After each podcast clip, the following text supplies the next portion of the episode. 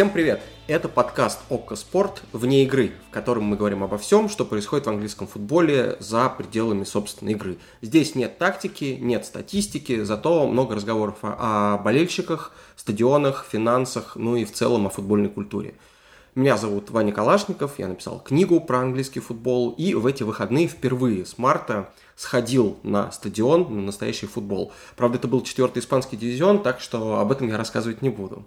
Зато здесь со мной специальный корреспондент ОКО Спорт в Англии Даша Конурбаева, которая на выходных побывала на настоящем футболе, на мерсисайдском дерби, где Ливерпуль сыграл в ничью с Эвертоном. И, судя по всему, там было довольно жарко, даже без зрителей. Даша, привет, рассказывай. Англия на связи, всем привет. А, надо мной уже смеются мои коллеги, которые говорят, что я выбираю матчи эм, английской премьер-лиги так, что на них максимальный огонь происходит и на поле, и вокруг него, и что сюжетов огромное количество. Действительно, в этом сезоне много событий, но мне уже кажется, что если на следующих выходных я пойду на матч Фулхэма и Кристал Пэлас, то там тоже все закончится со счетом 5-5, тремя красными карточками, а в конце Крейвен Коттедж просто сгорит, потому что по тому уровню огня, который происходит вокруг меня на всех тех матчах, на которых я имею счастье бывать, тут, конечно, очень много всего в Англии происходит. Но знаешь, когда я включаю английскую премьер-лигу, я вижу там такую погоду типичную для середины октября и конца октября, поэтому надеюсь, что Крейвен Коттедж, если даже загорится, то его счастливо зальет дождем, и ничего с лучшим стадионом Англии не случится. А где ты еще побывала, кроме Ливерпуля и Эвертона, чтобы сразу все вот начали тебе завидовать? А, я увидела возвращение Гаррета Бейла в Северный Лондон. Я была на Тоттенхэм Вест Хэм, поэтому выходные у меня удались. Класс, да. Этот матч закончился со счетом 3-3, мы о нем еще обязательно поговорим. Но давай вернемся в Ливерпуль. Э, хотел сказать, дождливый Ливерпуль. Он был дождливый-то в этот день или нет? Он был пасмурный, он был теплый, он был очень пустой, потому что в Ливерпуле самый серьезный уровень э, коронавирусной угрозы по всей Англии. Эм, мне, кстати, печально, что мы, видимо, в каждом подкасте будем возвращаться к теме локдаунов и к теме того, в какие новые коронавирусные правила вводятся в каком новом городе АПЛ, но без этого, к сожалению, никуда. Поэтому простите нам такой пессимизм, связанный с ковидом. В общем, в таких реалиях живем. Дерби, на самом деле, в Ливерпуле прошло в очень напряженной атмосфере, потому что впервые да, за долгие годы Эвертон и Ливерпуль подошли в статусах равных, наверное, и Эвертон, может быть, был ну, чуть более, чуть более фаворитом в этой истории. И... Ну да, конечно, он же 7-2 Астон Вилли не проигрывал. С другой стороны, мне кажется, Ливерпуль должен был быть, и он был э, злой на себя после такой, в общем, оплюхи от Астон Виллы. Но я приехала когда на Гудисон Парк, это, вон, Вань, ты там был, и ты наверняка помнишь, насколько это прекрасный, милый такой старый английский стадион. И там все эти прекрасные ливерпульские дедушки, э, фанаты Эвертона, естественно, были невероятно позитивны. То есть вот сколько я хожу на футбол после возобновления, собственно, чемпионата, такого оптимизма перед матчем я, по-моему, ни у кого не видела. То есть все фанаты Эвертона наконец-то получили свое удовольствие от того, что ура, они, если не фавориты, ну, как минимум, они на равных с Ливерпулем. И, в общем, игра показала, да, что на равных, судя по счету, 2-2 все это закончилось. Слушай, вот есть э, так, такое мнение в Англии и даже в самом Ливерпуле, что матчи Эвертона и Ливерпуля, хоть и принципиальные, понятно, что это город разделенный там на две части, но все равно это некое дружеское дерби, его даже так называют the friendly derby, потому что считается, что общность людей, которые живут в Ливерпуле, она тоже очень сильна, и даже если какие-то люди, например, там муж и жена, э, два брата, дети и родители болеют за разные команды, вот их общность э, не позволяет им по-настоящему друг друга ненавидеть. Поэтому часто говорят, что игроки куда больше на поле выкладываются, то есть зрители приходят посмотреть, да, хороший, интересный матч, но э, вся жара, все напряжение концентрируется именно вот на поле это удалось увидеть тебе на поле? Было ощущение, что они там как-то супер заряженные, что они собираются порвать всех? Или вот при пустых трибунах, когда атмосфера уходит, такого даже разглядеть нельзя? Что ты увидела? Мне кажется, градус, конечно же, был, и сильно очень полыхнуло после э, травмы Ван Дейка. Мы, я думаю, к этой теме еще вернемся чуть позже. Но эм, травма была, в общем, в эпизоде столкновения. Одно дело, если бы он сам э, там подскользнулся, да, и ногу подвернул, а здесь, в общем, Пикер так в него въехал, уехал, что сразу было понятно, что Ливерпуль будет, ну, так, мстить, да, по-хорошему, по-футбольному. У Ливерпуля, по счастью, есть пара рабочих классовых героев, и, мне кажется, Хендерсон, Робертсон так попытались Эвертону по ногам-то подавать за это все безобразие, чтобы так немножко остановить их э, такое ревностное, в общем, не ревностное, а такое рьяное стремление вперед. И что меня еще удивило, это, ну, игра развивалась очень быстро, игра развивалась очень ярко, голов было много, и к в концовке все совсем полыхнуло, еще даже до отмененного гола, там при счете 2-2.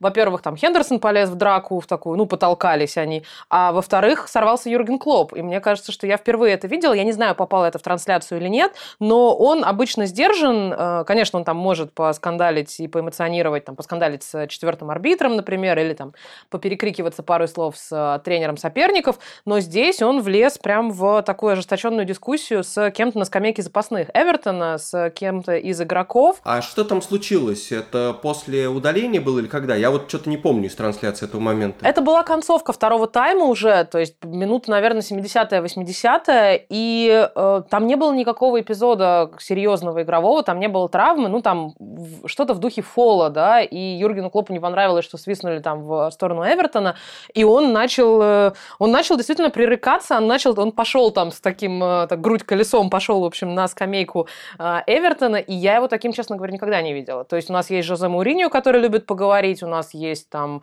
а, какой-нибудь там Фрэнки Лэмпорт с тем же самым Клопом, да, в концовке прошлого сезона повздорили, но Клоп обычно очень сдержанный, он обычно своих игроков осаживает, а здесь прям не выдержал. Поэтому, да, дерби искрило, и даже без болельщиков это все было очень и очень ярко. Да, я от Клопа такого, конечно, не привык ждать, потому что, честно говоря, когда Маурини идет с судьями разговаривать, ты ждешь спектакля. Он никогда не не страшен, да, в гневе. Ты ждешь, что тебя будут развлекать. А Клоп, конечно, когда своей двухметровой фигурой на кого-то надвигается и эти зубы опасные показывает, тогда да, я сразу начинаю волноваться, это правда. Но, кстати, забавно, что э, как раз-таки дерби Ливерпуль-Эвертон, несмотря на вот эту вот репутацию дружелюбного дерби для болельщиков, является самым жестким дерби по, по числу удалений в истории АПЛ, то есть вот сезон 92-93, там уже 22 красных карточки, 22-я Ришарлисону была показана, совершенно справедливо. И забавно, что лидеры по этим удалениям э, в рамках дерби это Стивен Джерард и Фил Невилл. То есть вот совершенно те игроки, которые должны красные получать, которые должны в таких матчах выкладываться просто на полную катушку, влетать там во всех ногами и не обязательно, так сказать, пытаясь отмять, отнять мяч, а может быть просто, потому что игра к тому располагает. Но я так понимаю, в концовке, несмотря на удаление, несмотря на отмененный гол, после э, матча все так довольно спокойно попрощались, или там напряженная атмосфера была тоже после финального свистка, когда уже все расходились? Атмосфера была мне кажется, что, ну, не то, что напряженно, никто не высказывал друг другу какие-то претензии, но было видно, что реакция очень разная. Во-первых, Анчелотти очень поздно пришел на послематчевое интервью. Я уж не знаю, радовался он там или в каком состоянии он там находился. Эвертон, конечно, был очень доволен собой. Клоп был в ярости на интервью. Я была очень рада тому, что мне не дали Клопа на интервью, потому что он как-то... Я смотрела, как с ним общаются ребята с э, Sky Sports, и он, в общем, так высказывал очень-очень жестко. And I didn't see offside, sorry. But maybe um, somebody will explain it to me. The picture I saw was no offside. Мне на интервью дали Энди Робертсона, который был максимально спокоен, но было видно, что у него внутри тоже клокочет, потому что Энди начал сбиваться на такой очень жесткий шотландский акцент, и это часто бывает у англичан, что они, у британцев, простите, простите, чуть не назвала Энди Робертсона англичанином, вот уж не пустили бы больше в Шотландию никогда. Но действительно у британцев бывает такое, что если они общаются с иностранцами, они стараются и свой акцент так немножечко поспокойнее делают. Но вот если они именно все в эмоциях, все в переживаниях, то сваливаются на свое родное. И вот Энди сваливался на свой родной, в общем, шотландский акцент, и было видно, что Ливерпуль не то чтобы нервничает, паникует, но находится в некотором напряжении со всем, что происходит сейчас у них в чемпионате. Мне прям всегда нравились такие дерби, в которых э, вне зависимости от того, как эта игра, скажем так, обставлена, как ее иногда бывает, что начинает в очень раннее время, как, собственно, и сейчас было с матчем Эвертон-Ливерпуль, он первым стартовал, по-моему, это было 12.30, да, по английскому времени, то есть совсем рано. 12.30, очень, очень тяжело. Я очень да, не люблю да, такие да, матчи, когда тебе приходится к 11 утра приехать в Ливерпуль. Все это делается для того, по крайней мере, раньше делалось, календарь составлялся таким образом, чтобы болельщики с утра, грубо говоря, не успели еще как следует выпить в пабах, и вот эти матчи повышенной э, полицейской готовности, они проводятся прямо с утра, чтобы человек проснулся, сходил на футбол, и потом уже не так важно. Плюс, конечно, телевизионный аспект всегда э, играет, что нужно поставить в первый слот один матч, который все будут смотреть, потом там другой, и вечером еще третий. Но вот из таких матчей, которые пытаются несколько немножко обезопасить, но это не влияет на игроков, я из своего опыта помню отличный совершенно матч Вест Хэм Миллуэлл, которые очень-очень редко встречаются друг с другом. Это одно из самых принципиальных дерби в Англии, не в последнюю очередь, потому что они редко встречаются. При этом одно из самых раскрученных. Спасибо за это фильмом «Хулиганы зеленой улицы». Мне кажется, что все за пределами Англии знают английский футбол именно благодаря этому противостоянию. Сто процентов. Без этого фильма ничего бы не было. Тем более, что как раз они его снимали примерно в то время, когда Вест Хэм окончательно, в общем, перестал сваливаться вниз, а Миллуэлл потерял шансы подняться наверх. Вот. Ну, поэтому, когда все-таки они встречались в чемпионшипе, и я пошел, я на этот матч, я помню, что полиция оцепила абсолютно все, болельщиков выездных Миллуола было очень-очень мало, их просто в центр какой-то сектор э, верхний, верхнего яруса посадили, так что вокруг э, не то что двух рядов свободных не было, а практически пол трибуны свободные вокруг. Они никак не могли пересечься с болельщиками Вестхэма. То есть, поэтому даже какие-то только одинокие крики долетали от, от одних болельщиков к другим, но не более того. И матч закончился со счетом 0-0. В общем, все было довольно скучно, несмотря на то, что к этому готовилась, по-моему, вся Англия, по крайней мере, на уровне анонсов э, в медиа. Но, что мне понравилось, игроки вложились все равно так, что тогдашний капитан Вестхэма Кевин Нолан уже на пятой минуте просто прыгнул двумя ногами в, в игрока Миллуэлла и его удалили. Вот я так после этого я подумал, м-м, класс, то есть даже если дерби абсолютно э, нейтрализовать, стерилизовать и не дать болельщикам никак друг с другом пересекаться. Все равно хоть где-то будет жара. А, слушай, скажи, а у тебя есть какое-нибудь любимое, самое запоминающееся дерби вот с любой точки зрения в Англии? Да, как раз в ответ на твою, э, твою историю про огонь на поле, может быть, времена меняются, но я прошлым, в прошлом сезоне зимой была на очень странном дерби, которое я бы даже не назвала, наверное, дерби, но в Англии есть это противостояние. Это Кристал Пэлас Брайтон.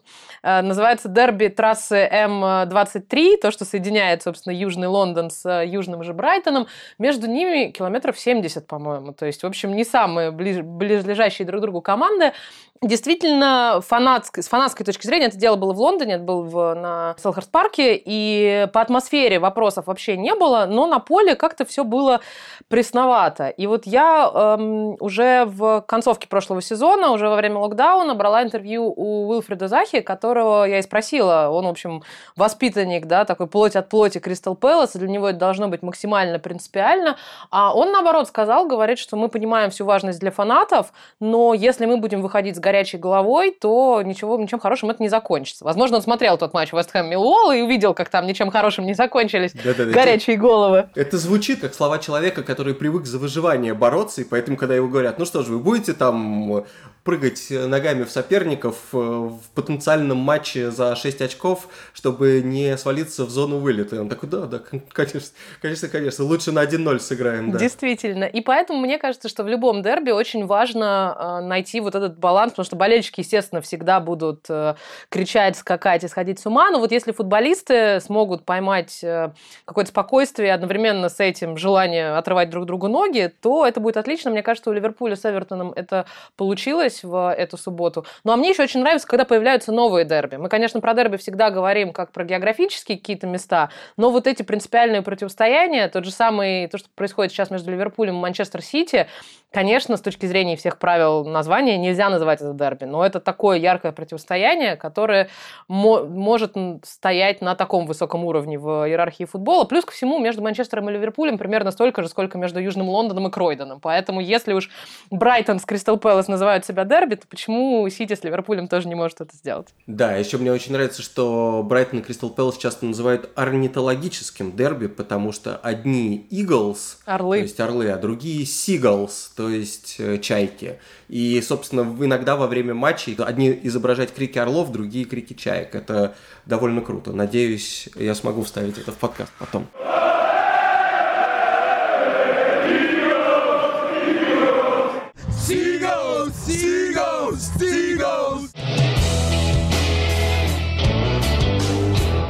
Давай из э, мерсисайдского дерби отправимся к лондонскому, потому что Тоттенхэм Вестхэм тоже дерби все-таки. И даже, я так понимаю, в какой-то момент э, у них там был спор за этот э, стадион олимпийский, что, может быть, Тоттенхэм когда-нибудь будет там играть. У них был спор за олимпийский стадион, Вестхэм выиграл стадион, но Тоттенхэм абсолютно точно выиграл спор, могу тебе сказать, как человек, который был и на олимпийском стадионе, на матчах Вестхэма, и на новом стадионе Тоттенхэма.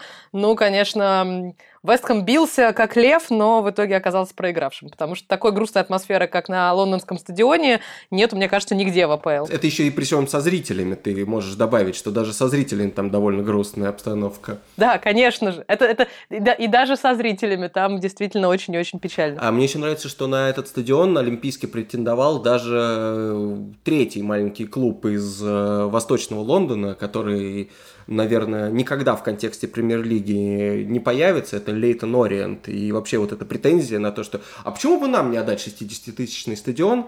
На нас же ходит человек 5, наверное, тысяч в среднем. Почему бы и нет? Ну, может быть, там было бы бодрее, чем на Вестхэме, я не знаю. Э, расскажи, чего на Тоттенхэме с Вестхэмом происходило, и правда ли, что этот матч э, разыгрывался с точки зрения интереса прессы только ради дебюта Гаррета Бейла? Конечно, я не думаю, что в нынешних условиях кто-то мог в здравом уме и в трезвой памяти просто прийти на матч Тоттенхэм Вестхэм, чтобы получить там удовольствие от футбола. Но, конечно, все ждали Гаррета Бейла. И то, какая тишина повисла на стадионе за пять минут до объявления составов, вот я давно такого не видела. И тот, какой вздох разочарования прокатился по трибунам немногочисленных журналистов, когда увидели, что Бейл в запасе, это тоже, в общем, было очень впечатляюще. Но Бейл привлекал невероятное количество внимания, он был везде в трансляции, и когда он выходил на поле, операторы вот с этими большими мобильными камерами ходили только за ним. Мне кажется, на месте Жозе Мourinho я была бы очень расстроена, потому что впервые в истории Жозе Мourinho не он был главным человеком на стадионе, и это непривычная для него ситуация. Но Бейл, да, он чувствовал себя очень комфортно. Было ощущение, что он наслаждается всем, что происходит. То есть мы все видели его сонного, засыпающего там на скамейке мадридского Реала, но сейчас он получал удовольствие, он улыбался постоянно, когда он сидел на скамейке запасных, он минуте на 15 уже сел в полоборота и начал общаться со всеми вокруг него и начал улыбаться. Э, в какой-то момент тренерам это надоело, они выгнали его разминаться, чтобы он как-то хоть чем-то полезным занялся. Разминался он тоже с улыбкой. Спринты на кромке поля делал с такой скоростью, за которой он, ну, за Реал, мне кажется, очень давно не бегал с такой скоростью в официальных матчах. Угу. В общем, получал максимум удовольствия ровно до того момента, как он вышел на поле. С кем он общался там на скамейке запасных? Каким-нибудь Беном Дэвисом, наверное, с которым они за Уэльс играют? Или... Да, и с... Э, мне кажется, он и с э, тренерским штабом. Там же вечно сидят все администраторы, да, то есть все-таки тренеры, которые аналитики, они непосредственно в игре.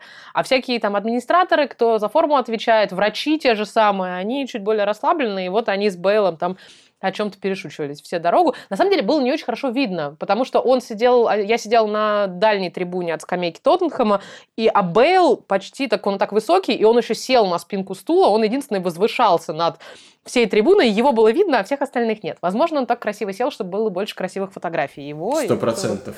Тоже медиа-хитрость.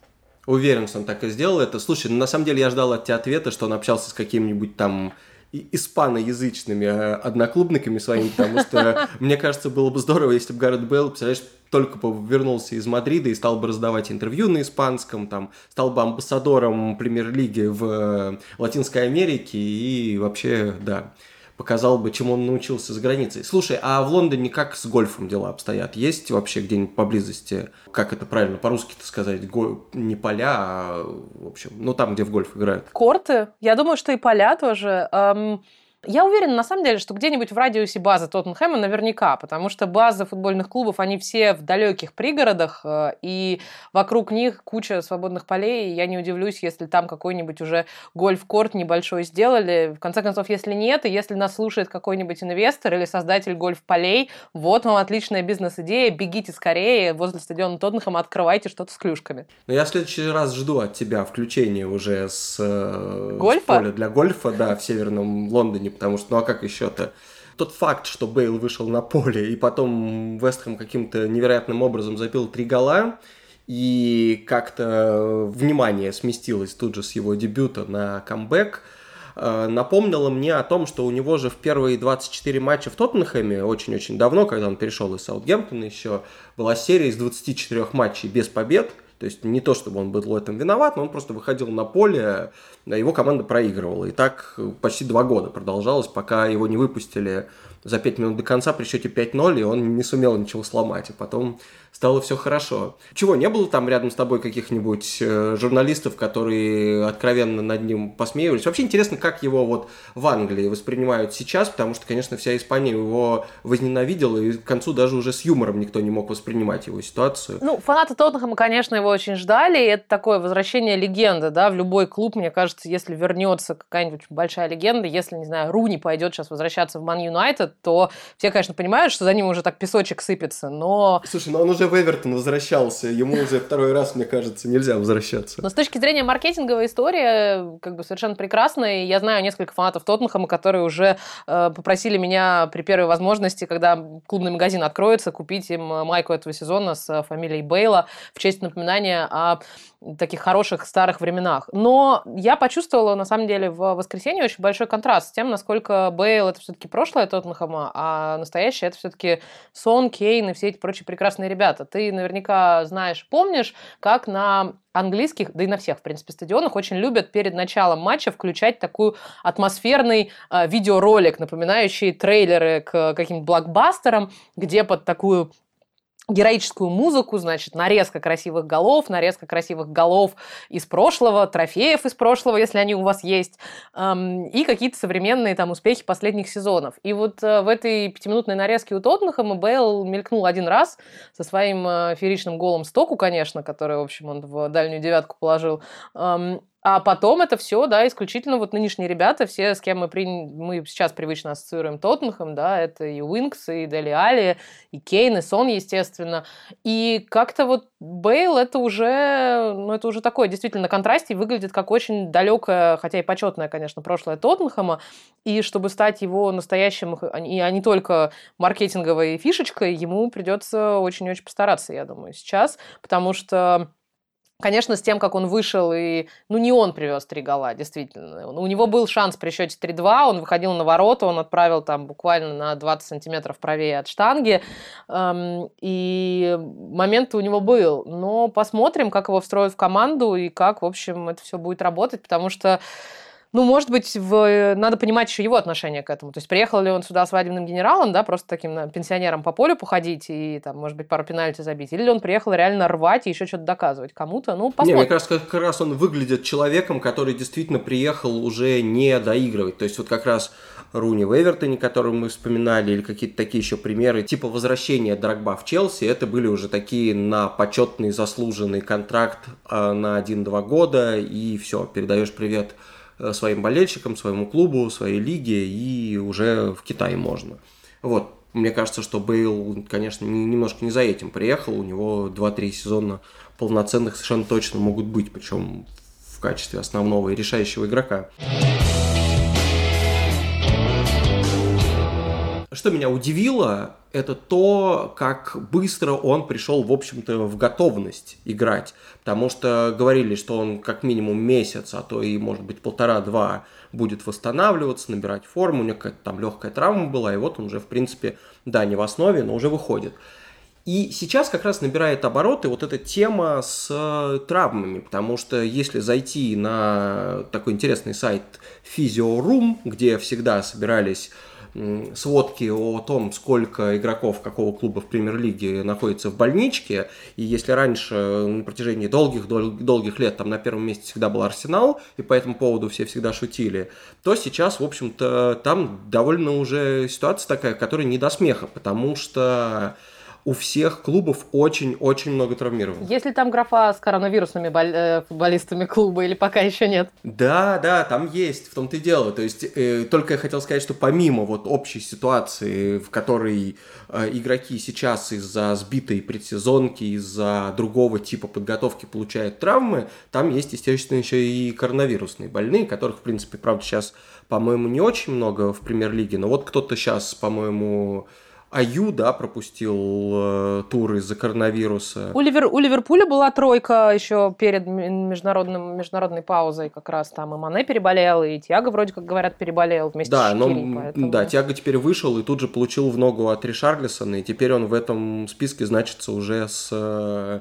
с травмой, а не с коронавирусом. По другой да. графе. И вот есть исследование такое, которое сделали, естественно, в Германии, потому что Бундеслига мало того, что там первые, и вообще там все лучше, так там еще и врачи быстрее исследовали, что происходило с игроками. В этот период, что больше мышечных травм, что вот тот момент, когда они все были вынуждены дома заниматься, а, то у них произошел некий регресс физической формы из-за отсутствия контактных ситуаций. То есть они сколько угодно могут там скакать, отжиматься или приседать, но вот э, нагрузка на мышцы, которая обычно у тебя работает, когда ты уворачиваешься от каких-то столкновений, обводишь кого-то и меняешь направление движения раз там в несколько секунд. Вот это все серьезно ушло, и новые сложные циклы восстановления, подготовки к следующим матчам, вот этот сжатый календарь, все это сильно-сильно меня влияет на травмы, и он по-моему, Фабио Капелло недавно сказал, что он боится травм в футболе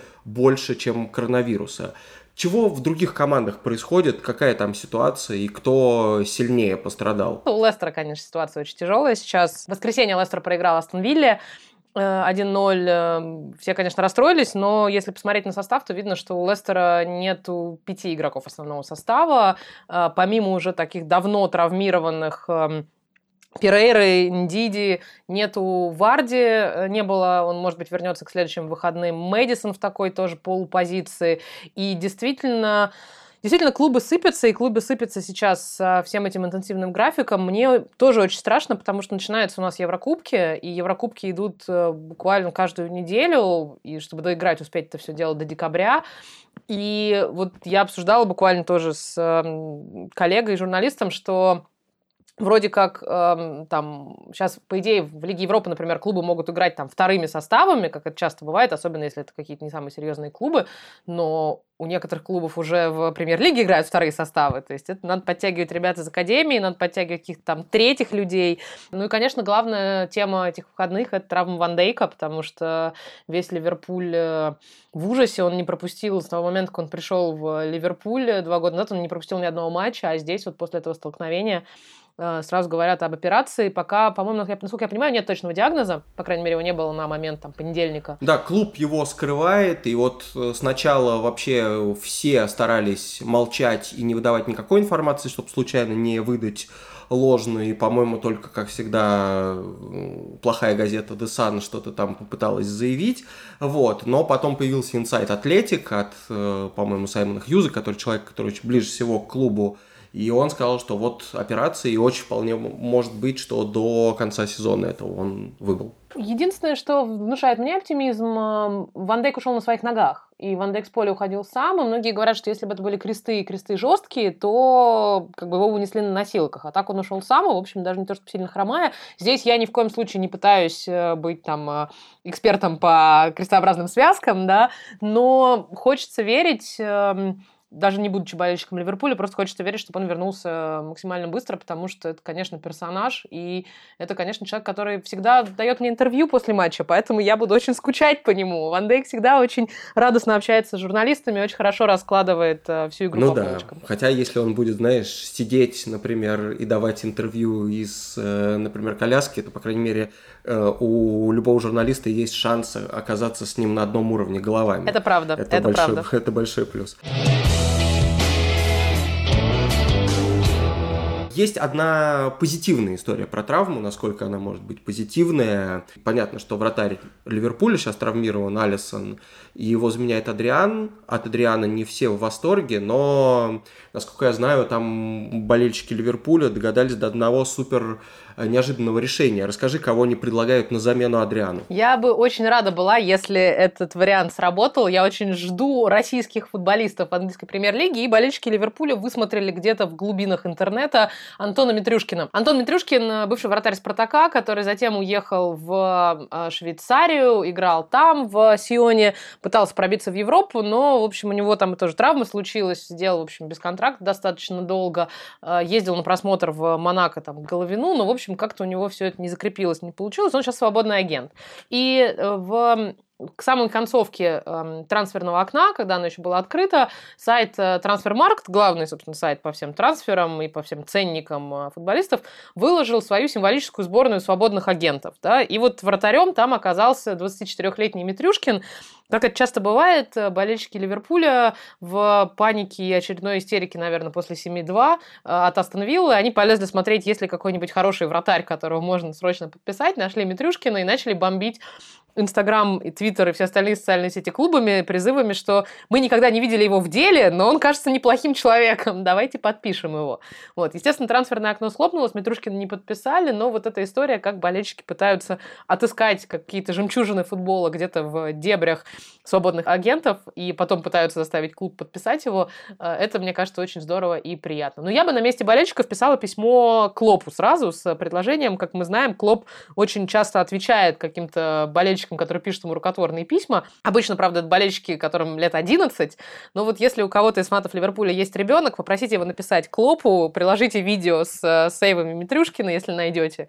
И, возможно, в зимнее трансферное окно у вашего клуба будет новый вратарь. Ну, к тому моменту, я думаю, уже Алисон вернется. Да, я подумал, ты э, все это ведешь к тому, чтобы предложить Клопу встать в ворота, потому что он хорошо бы там смотрелся. Он, конечно, был, по-моему, правым защитником, да, но я думаю, так пол-пол рамы бы он точно закрыл своими габаритами, было бы, было бы неплохо. А если он еще начнет улыбаться, то он зубами может, в общем, отсвечивать кому-нибудь в глаза ослепить. и слепить, ослепить, да, да. слепить э, нападающих другой команды. А если рядом с ним Фермина еще поставить ворота. Это же вообще без шансов тогда у нападающих. Все Не, это... Фермина, должен, Фермина должен ослеплять вратаря а, противника. вратаря, да, а я вот, понял. Да. Ну, короче, мы разработали сейчас только что стратегию для Ливерпуля, чтобы выигрывать и дальше. Кажется, главные новости этих выходных мы обсудили. Слушайте наш подкаст каждую неделю на всех платформах, где вы слушаете подкасты. Google подкасты, CastBox, Spotify, Яндекс Музыка. В первую очередь вообще подкаст появляется на YouTube на канале Око Спорта. И очень скоро он появится в Apple подкастах. Этот процесс занимает чуть больше времени, чем обычно, но ждите, мы там будем, и там можно нам будет ставить оценки, желательно хорошие, чтобы другие люди тоже узнали, что существует подкаст вне игры. Но главное, смотрите футбол на Око Спорт по годовой подписке или по специальной акции 7 дней за 1 рубль для новых пользователей. Мы оставим ссылку на эту акцию в описании подкаста.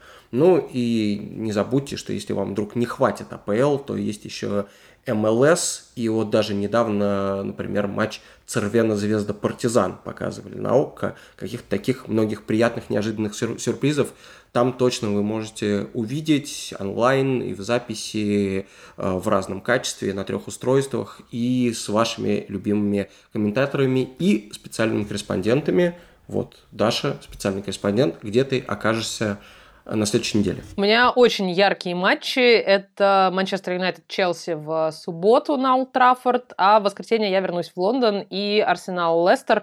Посмотрим, чем все это закончится, как это все будет развиваться. И нам, конечно, гораздо интереснее, как это все будет развиваться. Мы это обсудим на следующей неделе. Будем надеяться, что без травм обойдется этот уикенд. Ну, а вы за всем этим, да, можете посмотреть на Окоспорт. Ну да, это главное, чтобы без травм. Я уверен, всего остального, красных карточек, голов, которых в этом сезоне особенно много и так далее, в АПЛ точно на нас на всех хватит. Здесь были Ваня Калашников и Даша Конурбаева. Услышимся через неделю. Пока-пока.